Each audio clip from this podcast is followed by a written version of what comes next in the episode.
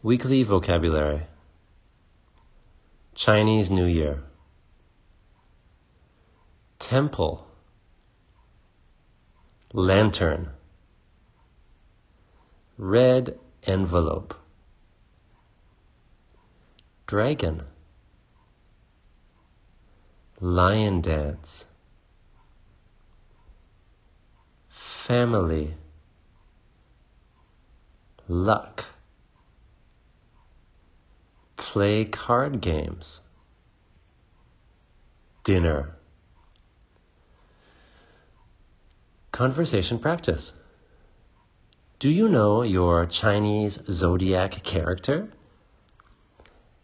Yes. Mine is rabbit. What do your parents give you for Chinese New Year? They give me red envelopes with money. What do people eat during Chinese New Year? They eat a big dinner with their family.